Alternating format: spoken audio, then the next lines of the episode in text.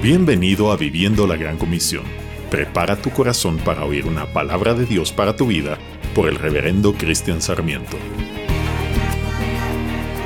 ¿Por qué dependemos de la luz? Estar en tiniebla es lo mismo que estar ciego. Es fácil tropezar, caerse y hacerse daño o aún perder la vida. En Salmos 119, 105 aprendemos, Tu palabra es una lámpara a mis pies y una luz en mi camino.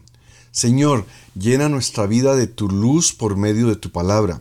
Ilumina nuestros pasos a medida que te seguimos a ti, que eres la luz del mundo, el camino, la verdad y la vida.